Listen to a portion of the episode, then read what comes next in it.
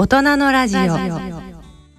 人の科学のコーナーです。解説は日経サイエンス編集長の出村正明さん。進行は篠崎直子さんです。大人の科学のコーナーです。このコーナーでは日経サイエンス編集長の出村正明さんにご解説をいただきます。出村さんよろしくお願いいたします、はい、よろしくお願いしますえー、さて今回は11月25日発売の日経サイエンス24年1月号の特集記事の中からご紹介いただきたいんですが、はい、まずこの表紙が なんかカラフルで可愛い感じなんですけど、これはなんか球というかあれがいっぱい集まった。そうなんです。カラフルなこう球がね、はい、いっぱいこう組み合わさったまあなんかクリスマスの飾りみたいな。そうですね。ちょうど時期的にもぴったりな。ものが浮かんでるんですが、はい、あの大きい海の上にこう浮かんだこういう絵でしてあの今回のこの特集がありえない物質を作るというですね、なんか衝撃的なありえないってどういうことだろうっていう。ありえないから作れないだろうっていう話なんですけども、はい、それを作ろうというあの化学あとはまあマテリアルサイエンスって言ったりしますね。材料科学のお話です。はい、でこのちっちゃい粒がいっぱい集まってるというのはいろんな種類の元素をギュッとこう集めて、はい、こうちっちゃい粒子にしてるんですね。でこういう粒子を作れるとこう今まで持たなかったような新しい性質を持った粒子になって、はい。はい、これをいろんな材料だとか触媒だとか、あのもっと具体的に言えば電池のその電極に使うとかですね。いろいろそういうそうです。化学反応のその触媒だとか、そういういろんなものにまあ使っていける。そういう方法が今ですねあの見つかりつつあるそういうお話なんですね。じゃあまさにこの特集のありえない物質を作るを表した表紙ということですね。そうなんです。はい。なるほど。はい。でもう一つの特集がビッグデータの幾何学ということで書かれています。はい、ではですね一つずつちょっと詳しくお話を伺いたいんですが、えええ、まずこのありえない物質を作るのお話なんですが、はい、これは具体的にどんなお話なんでしょうか？このですね、はい、あのありえない物質を作るの下にこの現代の錬金術が生む新元素っていうふうにですね。はい。何でしょうか？錬金術。はい。書かれていて、はい、錬金術ってなんだよって。あのちょっと知ってる人は多分中世ヨーロッパの錬金術というのを思い浮かべると思うんですね、はい、あれはいわゆるこう金ゴールドじゃない金属からこうゴールド金を作ろうというので、はい、そういう研究をずっとこうヨーロッパの中世のその当時のですねこう人たちがこう頑張ったんですけれども、まあ、結果を言えばそんなことはできなかったわけですね。はい、その当時は、えー、はい、でなので、まあ、錬金術っていうとこうまあなんというか夢として掲げて実際にはできないものみたいなことをこう指したり、はい、しがちなんですけれども今回はあのー、それがですね現代の錬金術というのはですね、はい、これはゴールド金を作るわけじゃないんですけれども新しい性質を持つ物質をあのー、最新技術で作ろうっていう本当にいくつかそういうものが作れてきたよっていうお話でちょっと。実際に作れてきたよそうなんです。中世の錬金術とはちょっと違う。本当にこれは実現可能実現可能な、ものとして今、はい、あの少しずつその手法っていうのが確立されてきてるっていうお話なんですね。はいでまあ元素と言いますとあのよく周期表とかに出てるあれですよね。えええ、そう。元素の周期表ってこう今ですね、このぎっしりちょうど今118番までですね、ぎっしり埋まってる状態なんですね。水平リーベ僕の船とか、あの昔学校で習った人もいるかもしれないですけども、でこの新しく元素を作るっていうと、まあ普通はそのニホニウムのニュースとか覚えておられる方いますかね？理研の日本初の、はい、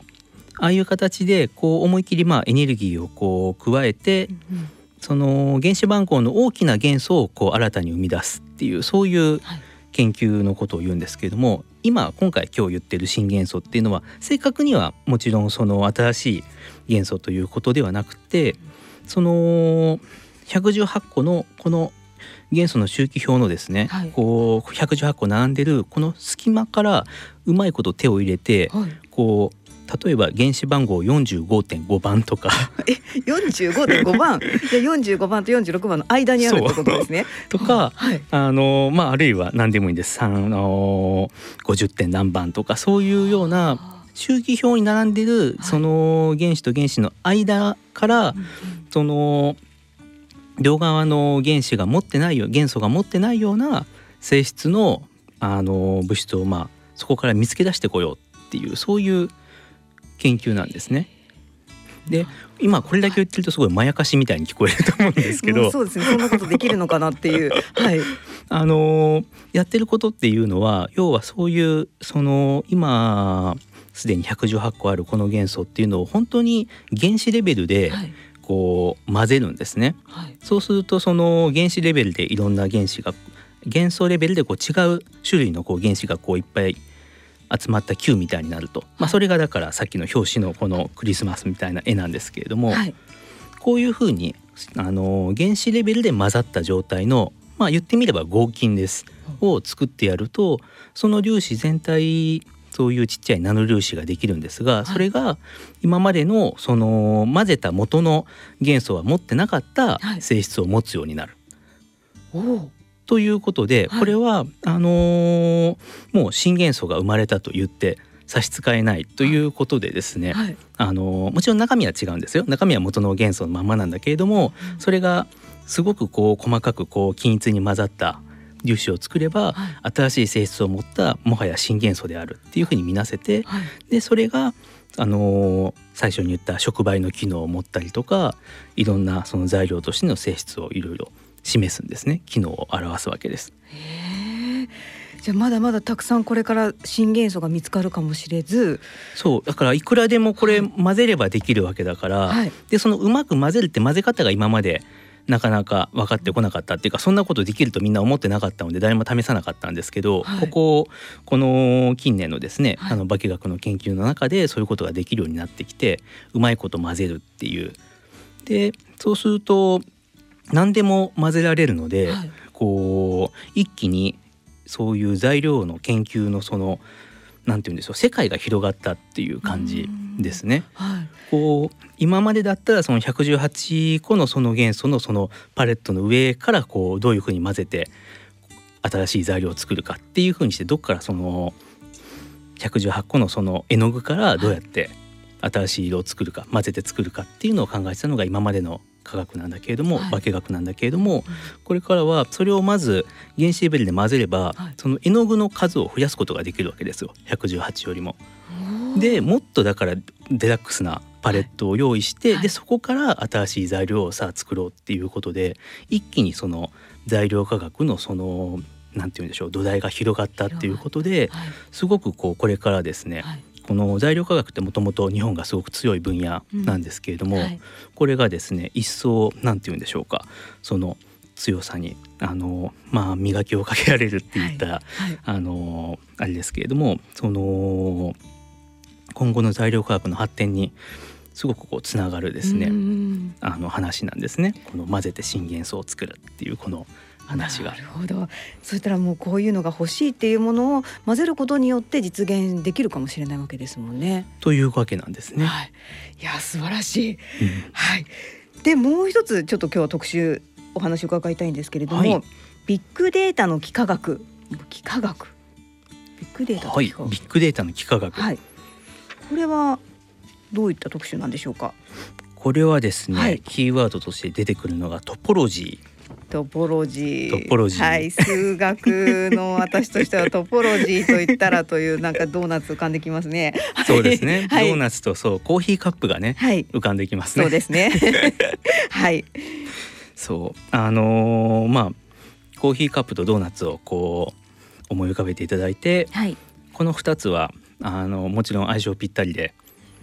おやつに最適なんですけど、ね、美味しいですね。この二つは何と言ってもですね、はい、形が一緒なんですね。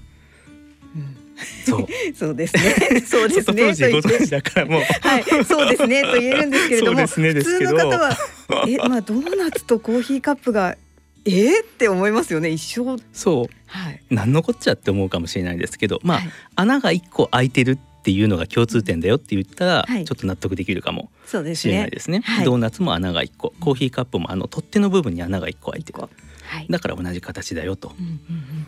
こうこれなんだこりゃっていうふうにまあ多分まだ思う人いると思うんですけれども。そうね。ちょっと柔軟な視点で形を見るような感じですね。そうなんですね。はい、うん、そうトポロジーってだからそういういろんな世の中にいろんな図形があるものを、はい、それをこうなるべくシンプルに考えて、はい、どの図形同士がまあグループとして捉えられるかっていうようなことをこう考えていく道具でみんなあのもっとこう身近なものとしては多分、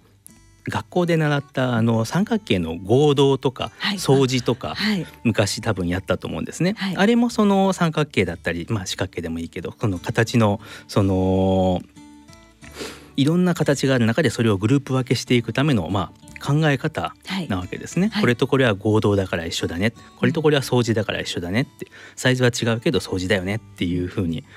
でそれと同じようにトポロジーも図形を分類するでその複雑な図形をなるべくシンプルに捉えるっていう方法で、はい、でで、はい、これで今言ったのがビッグデータの幾何学の後半の幾何学の部分で、はい、でビッグデータとどうつながるのかというと、はい、ビッグデータっていうのは、うん、一言で言うと超複雑な図形に値するんですね。うんというのは？というのは、はい、あのまあすごく感覚的に思い浮かべてもらえたら、はい、あのなんかでっかいデータのエクセルか何かの表がありますと、はい、でそれをとにかく訳も分からずグラフに書きましたっていうと、こう2次元のグラフでも3次元のグラフでもいいけどいっぱいうじゃうじゃうじゃっとこう点がプロットされるじゃないですか。そうですね、はい、じゃあその点がプロットされている状態っていうのはその点の集合が図形みたいなもんだと捉えられますよね。そうですね。そう普段そんなことって考えないと思うんですけどあんまり、はい、でもよく考えるとそういうふうに図形で捉えられるわけです、うん、あのビッグデータって。はい、でそうするとそこに複雑な図形をシンプルにするっていうあのトポロジーの考え方が生きてきてビッグデータの一番その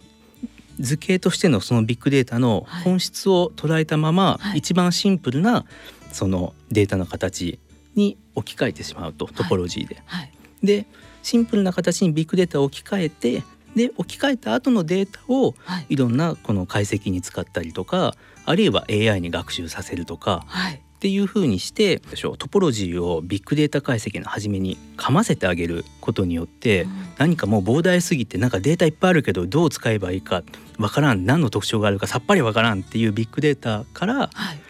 その本質的な情報っていうのを取り出しやすくなるっていう話なんですね。そうやってトポロジーって使えたんだなという。そうなんですよ。はい、ですよね。そうトポロジーって図形の話というよりはそうやって考え方のことなので、はい、複雑なものをシンプルに捉えるっていうその考え方でいくと、はい、何にだって応用ができるっていうことで今言ったビッグデータっていうのも別に何でもいいんですね。だからまあさっき今日前半で材料科学の話をしたので、はい、例えば何か新素材の中のその原子がどういうふうに並んでますかっていうようなそういうデータでもいいし、はい、あとは例えば医学で、はい、あの体の中の大量の細胞が今どんな遺伝子を働かせてますかっていうような。そういうもうこれ超ビッグデータですよね、はい、こう何万次元って超えてくるようなビッグデータ、はい、そういうものでもやっぱり同じようにこのトポロジーの手法が使えると。もう自然科学でなくてもいいんですよ。だから特許の解析。特許。特許の解析、はい、いきなり特許って、はい、あの企業さんなんか企業のああいう特許がそのきそれぞれの企業がどういう戦略でもって動いてるかみたいなことを、はい、そういうまあ特許文書からこう解析をするみたいなこともすでに行われていてトポロジー使って。何にでも何にでも使えるんですね。何にでも使えますしこれからも本当にもうデータデータの時代になってくるともう絶対的にこの手法って欠かせないものになってきますよね。これだからすごいのは、うん、その今だから何でもビッグデータを AI に突っ込んでそしたらなんか AI が言うこといいことを言ってくれるんやっていう感じで もうみんな AI 信じてますよね。AI 信じようっていう感じになってるじゃないですか。はいはい、でもその前にこのトポロジーを入れるっていう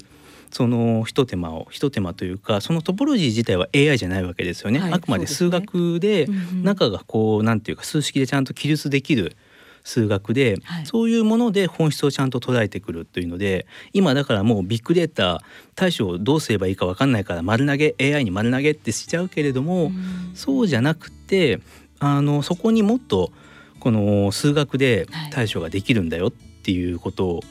なんですよね。そこがすごくこう面白いポイントで。はい。そうですね。だからそこを一つ入れることで同じ AI を使うのにしてもまた変わった結果が見えてきたりするわですよね。より良い結果がまたそれで得られると、はい、うん。注目の分野ですね。はい、はい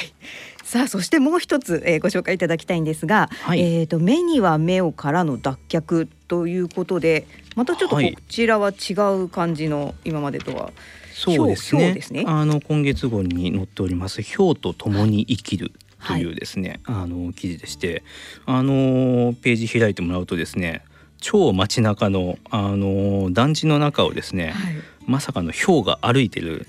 これ合成じゃないですもんね。本当なんですよねこれね。そうなんです。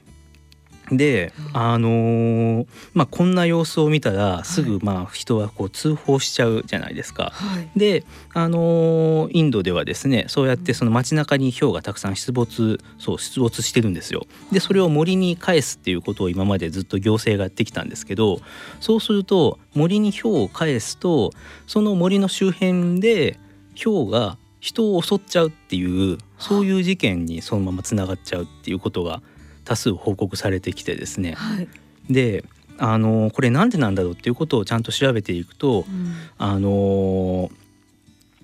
街中がもう氷の普通に住処なんですね。はい、だから人間は人は町に住んでて野生動物は山に住んでるそこで住み分けができてると思ってるけど、氷の方は別にそう思ってない。思ってないで普通に街中が自分の住処だと思ってるからそこを追われてしまったので、はい、なので人をこう敵だと思って人を襲ってたと。なるほど。追いやってしまったことが敵に見させてしまったそうなんですよね。こっちの感覚としては森に返したつもりでいるんだけれども、はい、彼らは住処を追われて森に連れて行かれてしまったっていうことなんですね。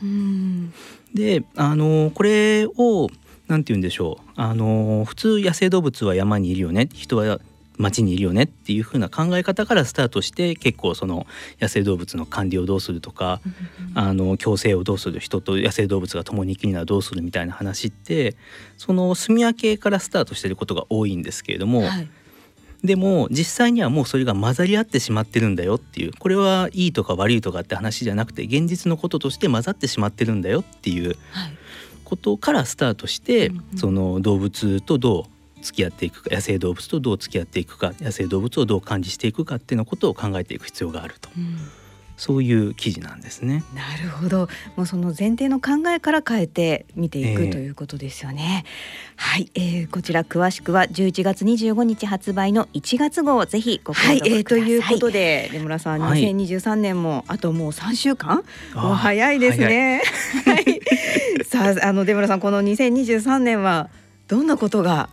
印象に残りましたでしょうか？そうですね。はい。やっぱりまあ一番大きかったのはこの4月から編集長に就任をしまして、はい、そうですよ。編集長おめでとうございます。もう。あっという間ですね。あっという間ですね、はい、なんかもう本当にこううん。こうとにかく突っ走ってきたらもう知らない間に1年終わろうとしてるみたいなそんな感じが。やっぱり編集長になって変わりましたか？なんかいろいろ科学雑誌の編集やってるともともとそのいろんな分野にこうなんていうか目を向けて面白い今科学の面白い話ってどういう分野にあるんだろうって見てるので、あの多分それが編集長になってよりそれを意識するようになったっていうのはあるんですけど地続きって感じですかね。うん、そういう意味ではだからよりちょっとこう視野を広げることができてるかなっていう、はい、なんというか自分にとってもそれはいいことかなっていう思いはありますね。じゃあ視野が広がった一年だった。視野が広がった一年。そうですね。あなんかすごい一年だったって感じの締めくくり。はい。い。いですね。視野が広がった。はい。また来年以降も楽しみにしたいと思いますが、はい、はい、えー、さて次号ですね。24年2月号の日経サイエンス、えー、はい、これはどんな特集になるんでしょうか？えー、っとですね、次号はですね、まあ DNA で探る古代ヤポネシアというですね、はい、記事を予定していまして、はい、ヤポネシアっていうのは、まあ、造語で作家のあの島尾敏夫さんという方が作られた言葉で日本列島を指すラテン語なんですね。はい、でその日本という国が生まれる以前のこと。だから縄文弥生のあの時代にこの列島にどんな歴史があったんだろうっていうことはまああの文章残ってないからなかなかわからないわけです。わからないんだけれどもそれを DNA 解析をやればわかるかもしれないよねっていう研究が今進んでいて、はい、で DNA 解析って2種類あって、はい、一つはその遺跡の中からこう出てくる人骨のその DNA を調べるとその人がどういう、あのー、背景を持つ人だったかが分かるねって話。もう一つは私たち現代人の DNA の中にも、そうやってはるか2,000年前に起きたそういうこの列島の歴史っていうのがいまだに入ってるんですね。それを引き継がれてるわけです。はい、でそれを調べると逆にその2,000年前のことがわかるねっていうそういう研究が今行われているんですね。はい、こうしたそのゲノム解析の、えー、研究の最前線をですねお伝えしたいというふうに思っています。はいこれも楽しみですね。えー、次号ですね。2024年2月号は12月25日、はい、クリスマスですねの発売となります。はい、はい、えー、出村さん本日もありがとうございました、はい、ありがとうございました。